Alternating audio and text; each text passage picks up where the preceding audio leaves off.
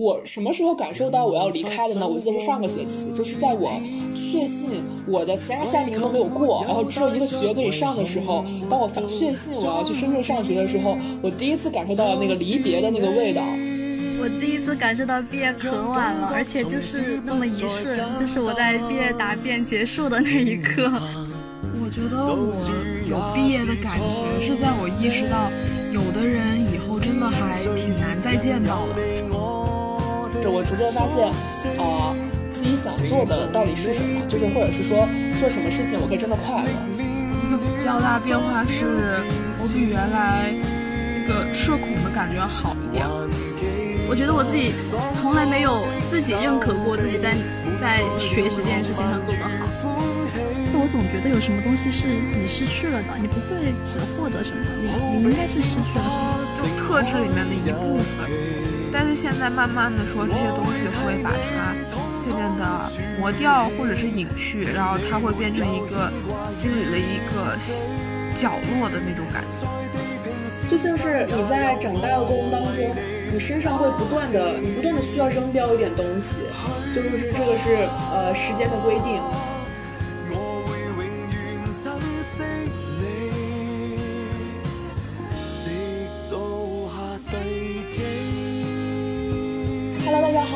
来到这一期的不放时间。然后呢，这是一次比较特别的录制。就比如说呢，在开始的时候，我觉得想和对面坐在宿舍里的两位同学先寒暄一下，因为他们已经回到了学校，然后我现在还在外面等待着啊返校的时间和日期。对，就是我们大我们学校的话是六月十九号到。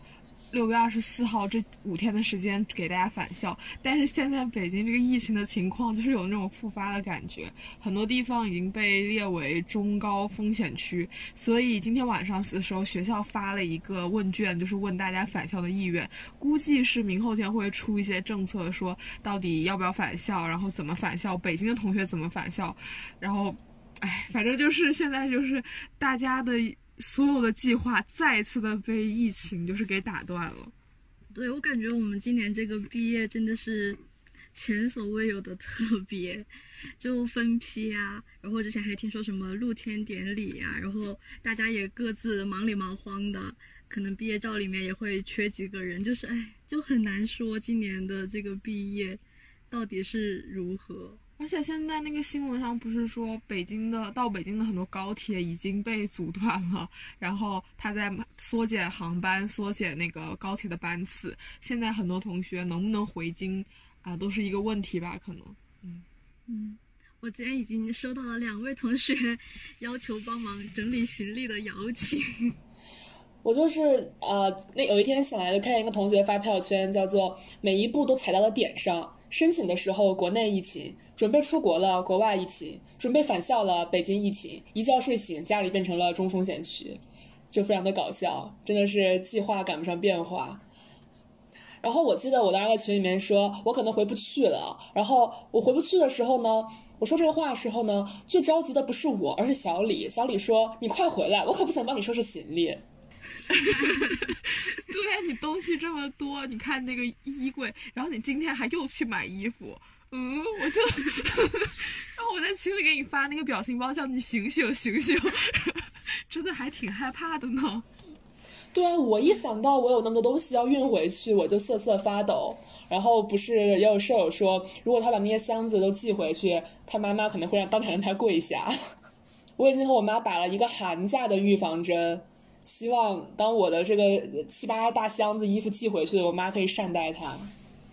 我们本来说学校可以寄存一些东西嘛，然后现在看这个情况，我感觉我都不太敢寄存，因为我怕下学期开学的时候不一定能开，那我很多东西我又拿不到，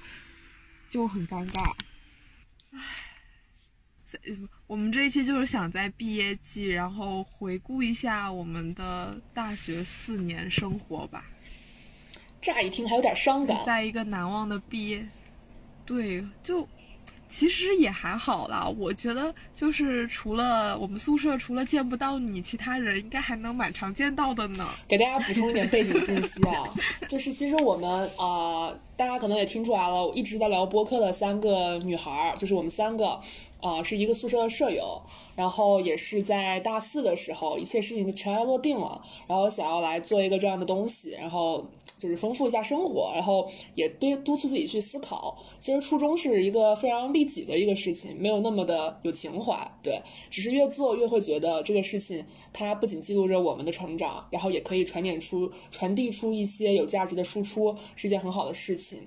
然后呢，背景信息就是。我们宿舍的剩下五个女同学都继续在北京上学，然后除了我，因为我即将要跑到深圳去上学，这就是一个非常大的一个 bug。然后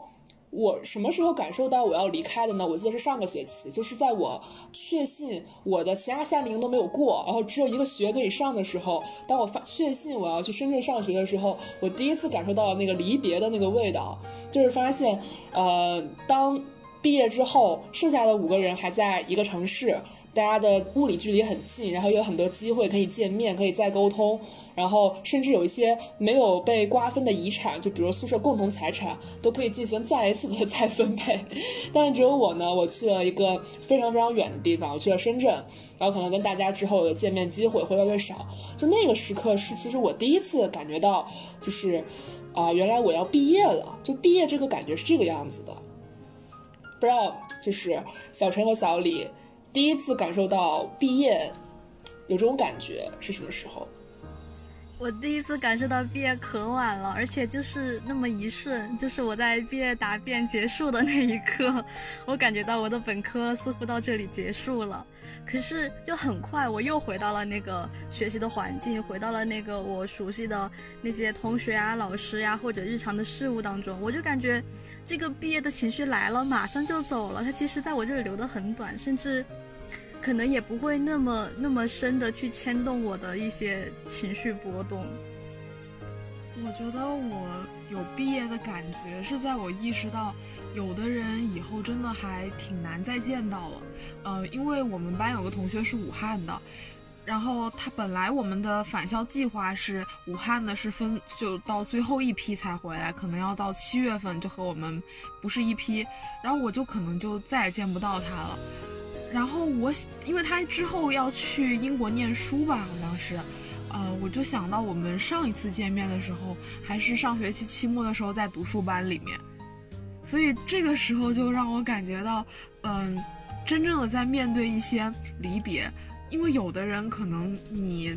因为大家关系没有说那么那么紧密，以后可能私下约出来见面的机会也很少，可能毕业季，然后一些典礼或者一些活动，就是你们最后在一起相处的时光。这个时候会让我毕业的那种感觉比较深刻一些。其实我感受到这种离别，它有一点像是，嗯，它是就是在某一个群体的朋友之间特别的深刻。其实我们就是心里也很清楚，我们自己非常熟悉的那一批人是不会离别的，哪怕是就算你去了深圳，甚至这可能会成为我们以后约在另一个旅游的地方相见的理由，因为你在深圳，所以我们去另一个地方一起玩。但是有一些人，你觉得和他是有是有一些情感联系的，是很喜欢他的，但是呢，又不是那么的熟悉，或者是不，你会意识到，就是毕业之后可能会失去他。就是双方都不太会主动联系了，但是其实你们是愿意联系的。我高中的时候就有这样一个同学，他住在我的上铺，我们当时关系是很好的，就呃什么经常睡一张床啊，搂搂抱抱啊，然后也很多事情会一起讲。但是不知道为什么，就是呃高考结束之后，我们两个人，他他留在南方，我去了北方。然后，因为我一回家就不会再回到我高中在的地方嘛，我是跨省读的书，我们就再也没有约出来见过。然后偶尔有一次聊天的时候会很开心，但是聊完了之后又会进入长时间段的，就是销声匿迹，就这样子的一种朋友，感觉他有点在消消失的感觉。对，其实我在这件事情上，没有小陈这么乐观，就是他会觉得，呃，我们关系最好的一批人会一直就是有很密切的，也不是密密切吧，会保持一定频次的联系。然后那些我们熟识但是又没有足够好的人，也许会远远去我们的生活。我倒觉得不完全是这样，因为就是回想，啊，我今年是二十二岁，回想十年前。十一二年前，我关系最好的一些朋友，其实后来就真的是随着人生轨迹的变化就不联系了，没有任何的，就是没有任何分别的原因。其实我们在我们在一座城市，我们甚至住的也不是很远，但仅仅因为我们上学环境发生了变化，我们去了不同的。高中，呃，初中在不同的班级，然后高中去了不同的高中，然后大学又来了不同的城，我我我去了其他城市，他留在了我老家，就是西安。我们仅仅是因为这样的一个变化，但是其实我回西安的频次也是很规律的，但是我们却没有过再一次就是，呃，出来玩儿。甚至我们的社交联系也都仅仅变成了点赞之交，甚至连赞都不点了，就是因为感觉已经生分到了点赞都显得有点违心的一个地步。就这样一个情况，我其实会觉得它跟物理距离没有什么关系，就是随着人生轨迹的变化，会慢慢的变成，呃，不太有话说，找公共话题需要很久。就是你跟他恢复到那个过去的那种状态，那个成本实在是太高了，高到你根本没有迈出现在这一小步，就是这样的一种情况。所以，我我其实，当然也有可能是那是你成长的一个阶段，就是呃，从我十二岁到我二十二岁，我的变化，在我现在看来，应该要比我从二十二岁到三十二岁我的变化要大，对吧？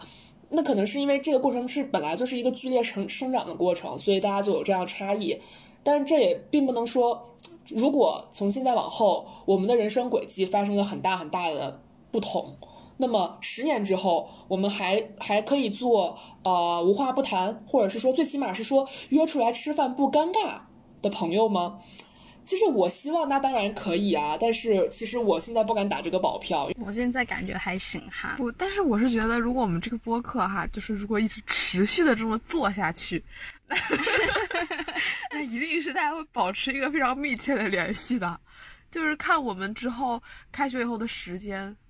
那我觉得可能也不需要见面，对吧？就是话都也都说完了，也没有必要见面聊什么，就是每周都聊，也没啥可聊了，见面。不啊，总有可以聊的呀！你看，我们聊播客 都聊的是一些选题嘛，但是我们很少在播客里说直接聊自己的生活。你每天经历的事情，我并不知道你每天都干什么了，但是我只知道你可能这段时间有想过某一个问题。就我感觉有，我会觉得身边的人如果有这样事务性的联系，然后会呃成为一个很稳定的连接，我还挺喜欢这种感觉的。因为之前我并没有说跟自己关系非常非常好的朋友保持这种联系，我们真的是是因为啊，我们高中的时候就感情特别特别好，然后毕业的时候，毕业以后，然后即便是大家学的专业有所不同，以后的人生道路有所不同，但是每次大家一亲近的时候，会有一种熟悉感，这种熟悉感会把你马上带到了一个。就就是你很你很舒适那种场子里面，然后你就还是感觉嗯，就那种关系没有变。对，所以我还是就是挺喜欢这种稳定在某一个事物之间，或者是稳定在某一个圈子之间的这种关系。这样维系关系，它会更加的轻松，更加的舒适，也没有那么高的成本。就是它变成了你。可能只用轻轻走一小步就可以进入到了一个恢复到一个状态，而不是说需要你做很多心理准备，然后去创造契机，就会更更容易维持吧。像我现在会有一个比较稳定的，就是大家认识了大概十年左右的一个七八个人的圈子，就很稳定，每年都会定期的聚，定期的去啊更新大家的学习、工作、生活状况。所以就不会有那么大的隔阂吧？那我们拉回到毕业这个话题哦，就是因为你刚刚有提到十年前的自己和十年后的自己，那我们就仅对大学这段这四年的时间来说，你觉得你跟刚入学的时候变化比较大的地方是什么？发色，呃，这个问题好像哦，对我先说这个问题之前，就是我在俱乐部师妹采访我的时候，我回答过。我当时说变化最大当然是发色，就是我染过了蓝的、绿的、各种咖啡色，还有粉的这种头发，对吧？然后我当时他问我这个问题，我给的答案是我逐渐发现，啊，自己想做的到底是什么，就是或者是说做什么事情我可以真的快乐，这个是算是一个进步吧，我觉得。在当时，可能我对于是否快乐这件事情，可能没有什么太强的概念，因为当时我觉得人的心态就是一种，嗯，我要做好，就是会用好来衡量大部分的事情。但是现在我可能会把快乐也当成一个更重要的维度，在那个时候我可能会觉得，呃，好就一定是快乐，好就暗示着快乐，它就是有一个因素就叫做快乐，包含在好这个东西里面。但这个好又不不一定是我所认为的好，而是大家所认为的好。可能现在我会更加相信自己所决定的快乐一点吧，这是一个我感觉的变化。还有一个变化，对，还有一个变化也很重要，就是我觉得我变得比原来温和了。就是我原来我觉得是一个更锋利，然后更加喜欢怼人，然后也更加自命不凡，然后非常就是锋芒毕露的一个人，有点儿吧。虽然高中其实已经把我磨了一遍，因为我高中学的很，就是学习成成绩成绩不是很好，高中已经把我磨了一层。然后，但是但是但是在高三来的时候，你可能还是有点飘飘然啊这种感觉，对。但是现在我觉得自己会变得更温和一点，然后也可以说见了更多的世面吧，所以更掂得清自己几斤几两。然后性格什么的，我觉得比原来要好一些。原来你之前比现在还要还要更更更锋芒毕露一点哦，我都怕了呢。没想到，真的没想到。你这么说，这话这天就不好聊了哈。那小陈嘞？我啊，我真的感觉很大的变化。我感觉我就是一个很很相信自己的感觉的人。我经常说话会带着我感觉。就这三个字，但是我在看到我自己大一入学的照片，然后再看到自己的照片的时候，我能从那个照片里面感受到我有有有有在成长，有在变化。因为我感觉我自己大，我又说了一个我感觉不好意思，我就觉得大一的时候我来的时候，照片里的那种状态就好像是一只傻兔子。就是在很无知的，又很好奇的在看各种各样的东西，然后面对一切东西都是摸一下退回来那种畏畏缩缩的状态，然后又很好奇，对于什么东西都都那种蹦蹦跳跳的想要去尝试，然后伸出脚去缩一下又马上回来的那种状态，就是在整个大一那个阶段，我都感觉我是那种兔子心态吧，然后在经历了。大大一、大二、大三，可能在与很多的人去做一些些事务性的接触呀，然后自己也犯了很多的错，吃了很多的亏，自己现在好像稍微变得稳重了那么一点点，就有这样子的一种一点感觉。该我了对吧？对，我觉得一个比较大的变化是我比原来那个社恐的感觉好一点了。就虽然我现在跟陌生人打交道的时候，还是会觉得怕尴尬，或者是就有点认生那种感觉吧，放不开。但是我起码就习惯了这种尴尬的感觉，然后自己会去主动的去打破这种尴尬。然后我比较，我跟别人如果陌生人在一起的时候，就很喜欢问别人问题，然后就这样子是一个希望能够找到大家共同的话题、对话契机的一种。训练的方式，熟练的掌握了表 情包技能，熟练的掌握了一些 就是陌生人社交的技能，但是还还是更嗯，就是可能在，但是还是有需要提高的地方吧。嗯，然后其实有一点跟曲女士说的东西很像，就是她原来会觉得锋芒毕露，然后现在有收敛一点。就我一直不是一个锋芒毕露的人，但是我是一个很理想主义的人，就是会对未来想的非常非常多，然后给自己构筑一个宏图那种样子。但是我大学期间就发现，嗯，其实自己只是一个。普通的人，然后要达到那些，就是想的不能太多，然后关键是要去实际的去做吧。而且，原来如果看，就原来如果我说我自己是一个普通人的话，会有那种非常非常失落的感觉，因为我觉得自己应该会很不一样。但是我现在的感觉就是，我基本已经接受了自己是一个普通人，然后哪怕以后，就肯定假。如果说我未来的人生还有一些高光时刻的话，我相信在那个之前一定会蛰伏非常非常长的一段时间。嗯，大概是这两点，我觉得是心态上，呃，一个比较大的转变吧。嗯，哎，说到这儿，我就特别想问一个问题，就是大家觉得大家在嗯大学四年的高光时刻是什么时候？就是你认为你自己的一个高光时刻。哎呦，这个问题 我找不出来。我觉得我昨天想过这个问题，就是让自己觉得自己非常非常骄傲的一个事情。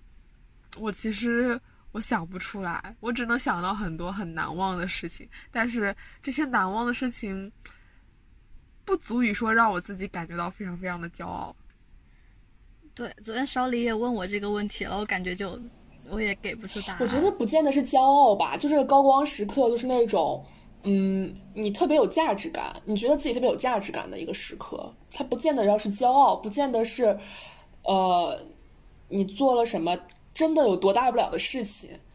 受了某一种荣誉，就它不一定和这个相联系，就是你自己觉得特别有价值感的一个时刻吧。很难想，我感觉就是每一次，呃。你拿了什么奖或者通过什么项目的时候，喜悦只有那一小会儿。我真的能记得的一件事情，我都不好意思说，因为我感觉那个事情太小了，也不是那么有价值。可是我就是记住了那件事情，就是这是在我们，呃，学院做那个读史达人的策划的时候，有有一个推送，就是要给那个活动预热嘛，然后那个推送就做了一个。呃，表情包的表情包的图文，然后每一个表情包下面会给一个二维码，后面是那个图，就是一般是那种古代的画嘛，用那种古代画里面的姿势去做一些，呃，稍微有趣一点的那种小对话，最后引出来这个活动。我感觉这个事情很小，但是我当时特别特别开心。然后还延续了很久，而且我我是那个其实不是我做的，是我带的一个小孩做的。我跟他讲了可以这样做，然后他做出来一版，我又给他改了，然后最后那个发出去就反响还蛮好的。然后那一周我们学院也上了那个周的首榜嘛，我就觉得那件事情让我很有成就感。就是我现在也想不明白，其实这件事情实在太小了，所以我就不好意思不好意思说这个事情。那其实我的那件事情，我觉得更小，就是 就是我们之前，我们之前一起做过一次衬衫，呃，做过几件衣服，然后还准备说大干一场，去狠狠的赚一波，最后也凉凉了嘛，就结果可能就不太妙。但是那个准备的那个过程是我觉得。我还挺喜欢的，因为，嗯，在脑报说那个衣服上要印什么东西，然后最后的那个文案就是基本上也是我在做。然后像这次播客，就是做播客的时候，我们写过一个推广的文案，然后那个文案也是我在做。然后之前还做过，就经常也不是经常吧，就还做过好几次，就是比如说在学院，或者是说在自己组织里面推送里面做那种，呃，很有趣的那种。表情包啊，然后想一些那种小点子啊，就是这些事情会让我说，我能够感觉到自己的价值。就是我有时候觉得自己是一个挺无聊的人，但是有时候觉得自己就是怎么说，脑子有时候还是有一点灵光的。就是这个时候会让我觉得，嗯，还有点价值感吧，大概是这样。就就像小陈说的一样，我觉得拿拿奖，或者是说，嗯。考试考多少分，然后通过什么项目，这些东西都让我觉得没有说那么高光。刚刚小李讲那个 slogan 有创造性的，对，嗯，创造。刚刚小李讲的那个呃 T 恤，就是我们在大二的时候曾经想过做 slogan T，然后这个我印象也很深刻，但是可能。不能算是我我的高光时刻吧，因为我印象里我们做了一套 T 恤，叫做一个叫做呃垃圾人情侣 T，一个叫做垃圾转运站，是一个黑白色的嘛，然后各印了一个 slogan。当然，这个做出来之后呢，我们自己倒是没有觉得说多神奇。但是，当我们发现两个人穿着这个出街的时候，就真的是目光的集中点，甚至有好多人会来问，就是会看你为什么要穿垃圾人、垃圾转运站，会会会不停的注视你，然后甚至说大家还去跟垃圾桶合影，就特别有意思。这是我们大约里面做过的一个，虽然夭折了，但是确实是当时用快乐感染了很多人的一个事情。对，然后我的高光时刻。其实也是一件非常小的事情，就是没有什么结果。我应该是我们小创的答辩，就是就是在呃我们学校，它每年都会有这个挑战杯嘛，然后在在在人大校内就是叫什么什么创新杯，叫做创新杯。哦，对 对，在在人大校内就叫创新杯。然后在这个答辩的时候，我记得是对这个答辩呢是呃。你如果过了，你就是特等奖，就可以参加市级比赛；你如果没过，你就是一等奖，就是校里面的一等奖。对，就其实就是其实是已经证明你比较优秀，对吧？然后你才有答辩的资格。我记得当时是这样的，就是，啊，答辩的这个 PPT 的时间是只有三分钟还是五分钟来的，就特别特别短。然后我们的内容呢又特别特别长。然后当时这个重任就交在了我的头上，叫做让我在五分钟之内把这件事情讲清楚。我印象里，我在我在我在宿舍里面练了好多次，就是。如何只用关键词，然后还图文并茂，还说得清数据，然后还能升价值讲这个东西，我自己试了好多次，我从来没有在五分钟之内讲完过。我经常会讲漏，我还会忘记我说过什么，因为太快了。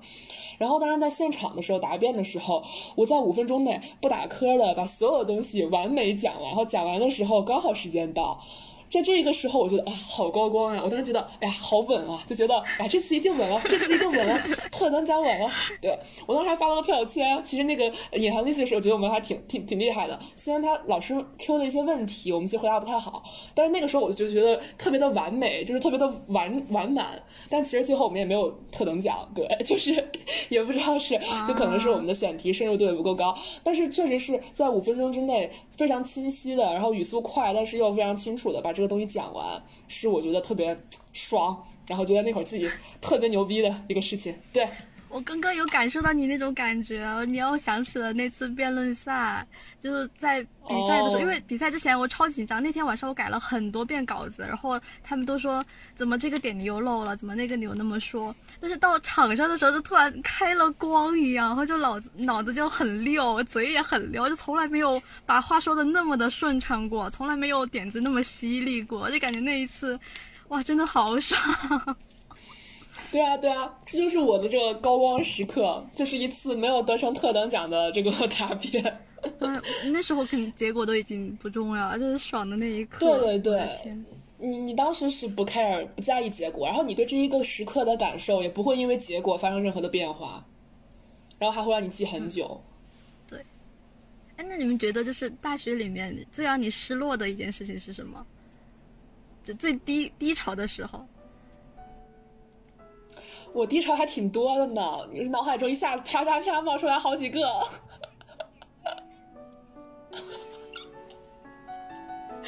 我也想，我我我当时脑子里一下子冒出来好多，然后我开始在给他们排序，然后就很多东西就，然后就很难得出一个名次。那我先说吧，就是啊。最低落的一次就是去年的六月份保研过程当中，当我发现我最寄予希望的一个夏令营没有通过的时候，当时就感觉非常非常的失望，因为那个应该是我觉得我最有可能过，而且也是最认真去准备的。然后当然也很重要的是，我身边有好几个人都过了。的那个时候，然后那那然后就这个对冲嘛，可能你自己知道这个消息，你觉得就还好，但是你发现你身边有好几人都过的时候，你就觉得这个打击就更甚。然后那天晚上就非常崩溃，因为会觉得，就是觉得你你最最就是跟你最对口、最有可能去的，然后你也准备了最久的这个你都没有过的话，那你其他的是不是就更过不了了？就没有学上了，就异常崩溃。然后那天晚上我记得特别清楚，我去洗漱间的时候，刚好小陈和小李都在。然后小李当时就安慰我，我忘了安慰我咋安慰的，我已经不记得了。反正我就很失落。然后我回去之后呢，我就打开了我的电脑，然后噼里啪啦的开始敲字，就是以写日记的方式发泄了自己的痛楚。然后我敲完的时候大概快两点，我看了一下，我大概敲了一两千个字，然后就发泄完了啊，爽了。然后我就睡觉了。第二觉醒，第二天醒来之后就没有这么丧，稍微的稍微的有精神一点吧。因为这个事情怎么讲呢？就是像是你啊百米冲刺开始了，然后刚跑了两步就摔倒了，这种感觉，就是蓄满了的劲儿，在一开始就给你打在地上，就非常非常受打击。对，这应该是我。想象就是近近期吧，我记得特别清晰的，就是一个特别失落的一个事情。因为从这个，当你的结果特别的不如意的时候，你会开始反思你之前对你自己的很多判断，很多你之前可能会觉得我做的还不错，我做的很对，我的选择也很对的事情，在这个时候你就会你就会反思，是不是我太自信了，是不是我对自己要求太低了？你就会反思一切选择的正确性和一切选择的合理性。所以当你推翻了过去的自己的时候，你就。更加会觉得，就是过去的你失败，那么过去的你所生活得来的现在的你，自然只会更失败。我也想到一个类似的吧，就是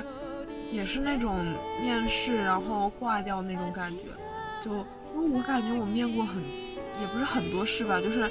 面过的一些试，成功的。是少数，然后有一次失败，就是去交换的时候，呃，去本来想去的是赫尔辛基大学，然后当时面试完了以后，我就知道自己凉了，因为，因为那个是小组叫什么无领导小组讨论，然后很多人都说了两轮，甚至是三轮，然后我只说了一轮，然后那轮还没说到点子上，然后我当时就觉得，哎，凉了凉了，然后回来以后。就特别难过，因为怕自己没有办法出去交换啊。因为在之前的时候，我是就准备雅思什么都准备了很久嘛。然后我就想，如果赫尔辛基去不成，然后我又很想去北欧这样的地方体验一下，那就。很难了呀，然后其他的项目也没有再去报。如果第一，然后我这个人就是第一批如果失败了，虽然第二批还有机会，那我在第二批的时候我就会更紧张，就是一次不行，然后第二次虽然有机会，但是因为之前的打击会让自己更受挫，更没有自信。然后当时回来的时候，哎，就感觉。反正我在自己在楼道想了非常久，然后还哭了一鼻子，然后还给制自己制定了一个，就是每天要怎么准备下一轮面试的那个计划，然后安排的已经就是井井有条。然后后来是因为，呃，刚好另一个项目的那个说是研究生不去了，所以多让了一个名额给本科生，然后我就去了那个项目。然后所以就是，还是没有，就就就我想想，就是最难忘的还是。在楼道里的那段时间吧，就是自己在想怎么去应对这个东西。嗯，其实我现在每一次给自己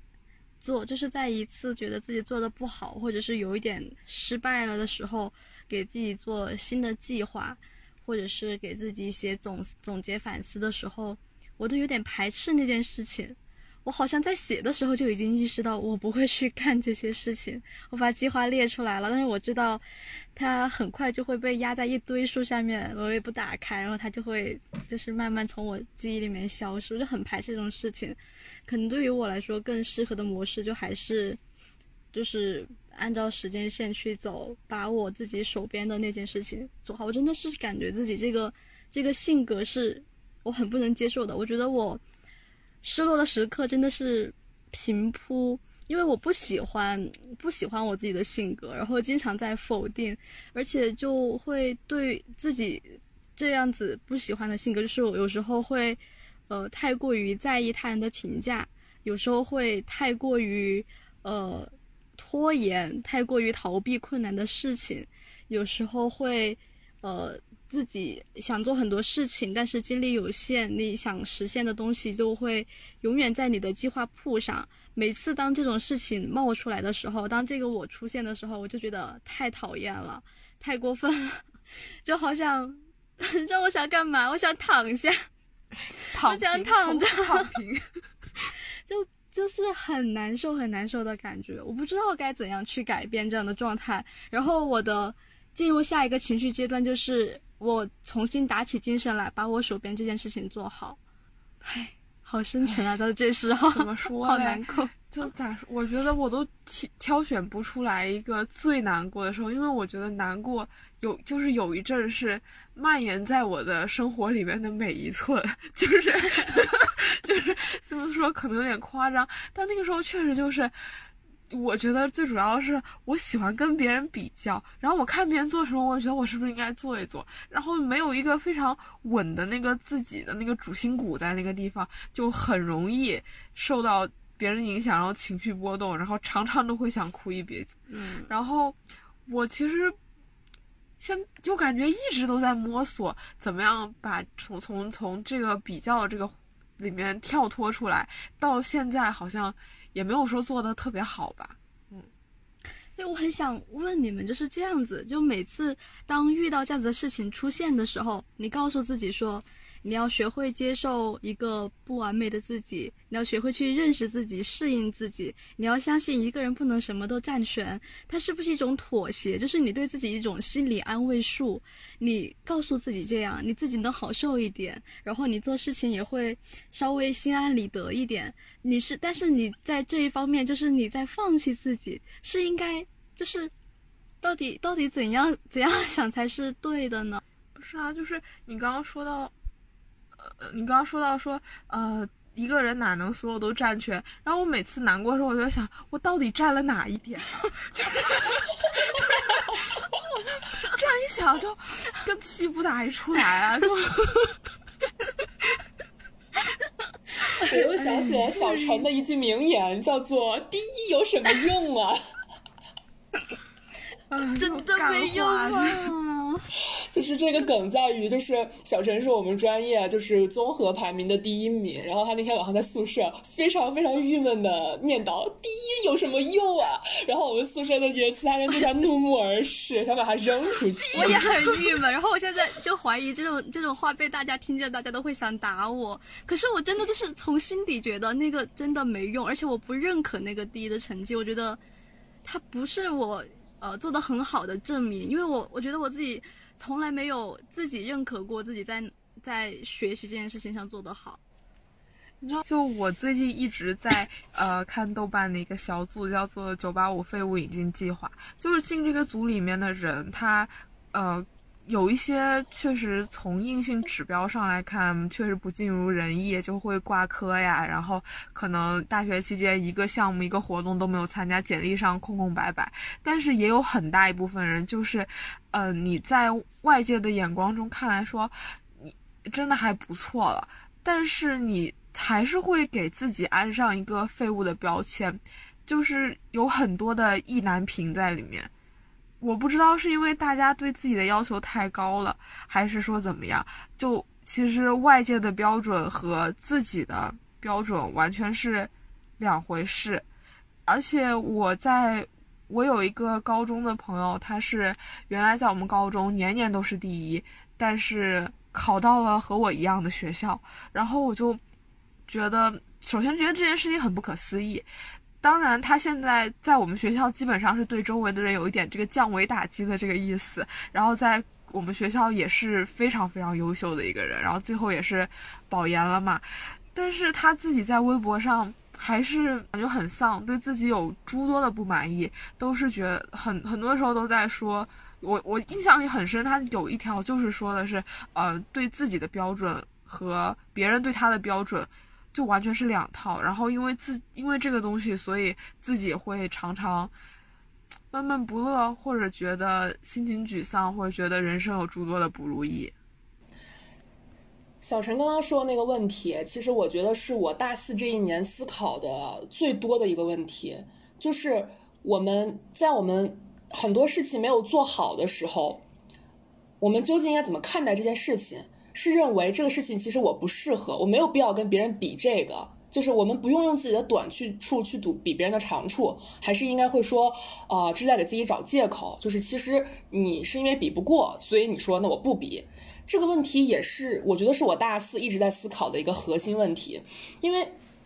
我跟小陈在这个上面有点像吧，就是我们都是属于在大学里面，就是尝试了各种各样的事情，就是所有的事情发生了都要去插一腿，然后去看一看，去试一试，所以就导致了你可能在某些方面你的广度非常好，但是你的深度就很有限。这个问题的弊端，在前两年的时候没有办法发，就前两年你会发现，在前两年你会发现，啊，你比别人有更多的经历，你比别人拿了有更多的体验，甚至还多拿了一些这个什么证书啊、奖啊，获了一些什么立项啊这些东西，显得很丰富。但是在你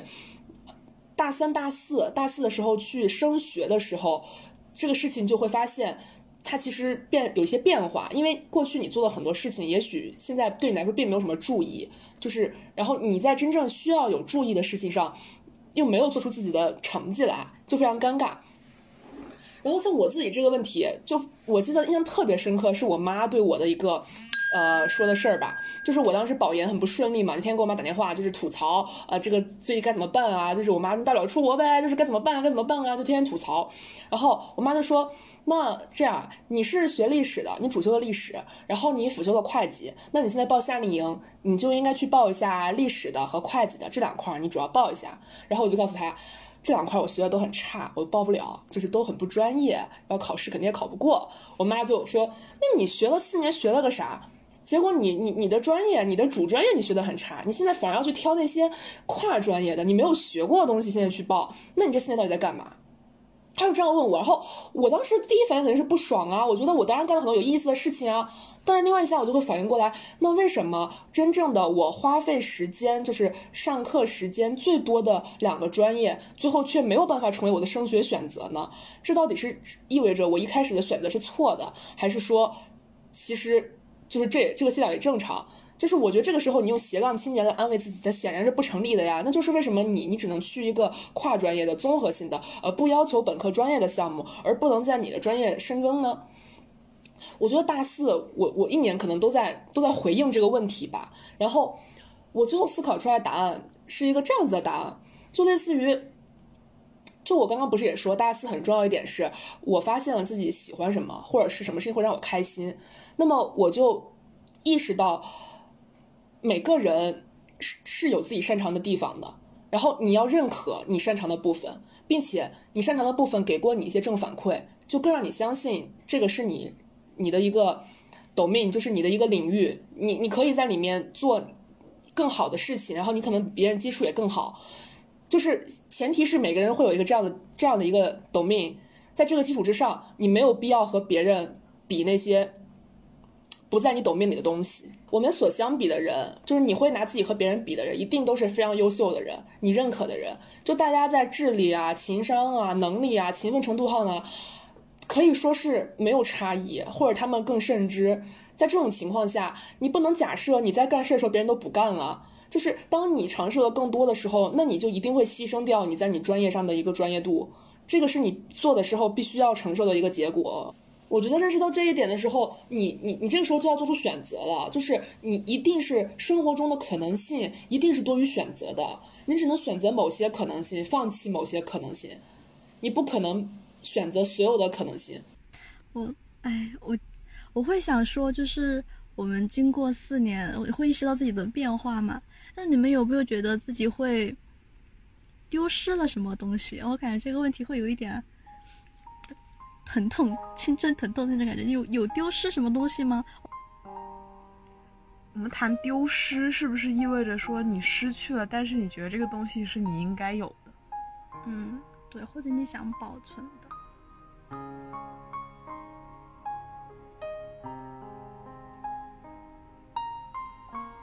其实这个问题很奇怪，我觉得好难回答。我不知道该怎么回答，但是我总觉得有什么东西是你失去了的，你不会只获得什么，你你应该是失去了什么，但是你失去了什么呢？或许是朋友吧，我也不知道。我觉得可能我丢失了一种叫做新鲜感和满足感的东西。怎么说？就是我有一个预设，叫做世界上能让你感兴趣的，或者和能满足你兴趣的事情是有限的。然后你经历了一些之后，这些事情你再去做，就跟第一次感觉不一样了。或者这么说吧，你失去了很多个第一次，这些个第一次是很关键的，那个情绪和那个那个憧憬。你你第一次在国外生活，你第一次参加辩论，你第一次和陌生人去去给去做陌生人的采访，第一次去实习进到实习单位，或者说你第一次代表着。一个不仅仅是你个体，代表着一个组织、一个学校，就是你的形象有个这样的一个复杂的担当在里面，或者你第一次参加某个学生组织，你要去做一个项目，然后这个项目很关键，然后你可能会做做砸，就是我会觉得我们大学其实完成了很多个第一次吧，然后这些第一次没有了，那么你再去经历这些事情的时候，它其实会变得平淡很多。我最大的一个感受就是。去国外这件事情，就是因为在国外就是玩的实在太疯了，玩了很多很多地方，以至于我回来之后，对于很多事情都觉得索然无味。所以现在我绝对是不会再有我第一次到芬兰，或者是我第一次看见去冰岛看见那种那种那种景色的那个感觉了，这绝对是不会再有了。就这个是你怎么弥补都弥弥补不来的，你失去了已经失去了，但是这个失去其实又非常的复杂，因为。你本来得到了，对对对，就是得到过，就是这个事情的结论一定是得到是大于失去，就是得到减失去是是大于零的，对，所以这是一个令人开心的失去，嗯，它不是一个悲哀的失去。要不要给你发明一种什么记忆抹去药水？每一次看见他都可以再开心一次。对对对，我觉我觉得就是这个这个事情吧，其实。会会让你去思考，那之后还想还让还想让你达到同样的一个惊叹，同样的一个呃震撼程度的时候，它的内容一定得更深、更丰富才能做到。那你就会觉得，那它它也会更难。对，就是你的情感变得钝，我觉得会有一点点钝化吧。这种钝化是因为你经历的越来越多了，而且我会觉得这种钝化不仅仅是你现在，是伴随你整个人生。它都是在不断的钝化，不断的钝化，不断钝化。然后你你你能做的减减缓这种钝化，就是不停的把它磨得锋利一点，不停的去刺激它，来减缓这种钝化，不然就会真的做很多事情会失去主体感受吧。我我觉得我我没有想补充你的就那个，我觉得你说的这个很对。然后我觉得我想说的是，可能失去了一些平静或者一些很。天真的那种感觉，就是我觉得我现在考虑很多东西的时候会有点功利了。就是我是刚入大学的时候，我真的没有去想过我以后工作要怎么样，我做的每个决定要不要跟我的工作有关系。但是我现在就很多想法的时候，就是会跟就就是会和刚入学的时候不一样。我我我举一个很小的例子，就是说，嗯。要不要入党这件事情，就我大学四年都没有选择去参加院党校和呃校党校，嗯，就就是我觉得入党是一个很神圣的事情，就是作为一个党员，你需要肩肩肩负非常重的责任，就像党章里面会写说，你要乐于奉，你要做很多奉献的事情，你要为人民服务，你要扎根于群众，就都会有很多这样的要求。就我觉得我自己。没有办法达到这样的要求，所以我选择说不入党。但是我现在会发现，嗯，入党了以后，以后就是会有，就是说选调生这一说嘛。就是如果我以后，嗯，就是没有办法在一个竞争激烈的就是企业里面生存下来的话，是不是如果我入党以后还有选调生这样一个选择，我就会把这件事情的那些那种崇高的那种使命感。稍微放低一点，就我觉得变得少了一些那种天真和理想主义，然后多了一些更功利的、功利的一些顾虑。那就是这个，其实你会假设说天真和理想主义是好的，是吗？还是说其实也没有好坏？就是我觉得在我过程也没有好坏，就是自然的失去。而且，嗯，怎么说？这这算是自己本身性格，或者是说本。就特质里面的一部分，但是现在慢慢的说这些东西会把它渐渐的磨掉，或者是隐去，然后它会变成一个心里的一个角落的那种感觉。其实我自己的感觉是，我在这四年中越来越意识到别人的存在，就其实是一个成长的过程吧。就是当你是一个小孩的时候，你只会知道你自己需要什么；当你越长大的时候，你会知道别人需要你的什么，或者是别人需要什么，你可以做什么。那么，当我呃逐渐的意识到别人的存在。意识到自己的某些行为对别人有影响，意识到自己也会去担心、顾虑人家怎样看待我的时候，我自己会变成一个越来越谨慎的人。在这样的状态下，其实我失去的就是我自己去，呃，表达我自己，去毫无顾忌的做自己想做的事情的这样一种状态。其实我很理解小陈这种丢失，甚至可以说这是我们做这个播客一大部分的愿望吧。其实是把先把这丢失的东西捡起来，就像是你在长大的过程当中，你身上会不断的，你不断的需要扔掉一点东西，就是这个是，呃，时间的规定。但是我们现在不想扔，我们的办法就是把它再捡起来，就是你扔一次我捡一次，你扔一次我捡一次。露水挂在发梢，结满透明的惆怅。是我一生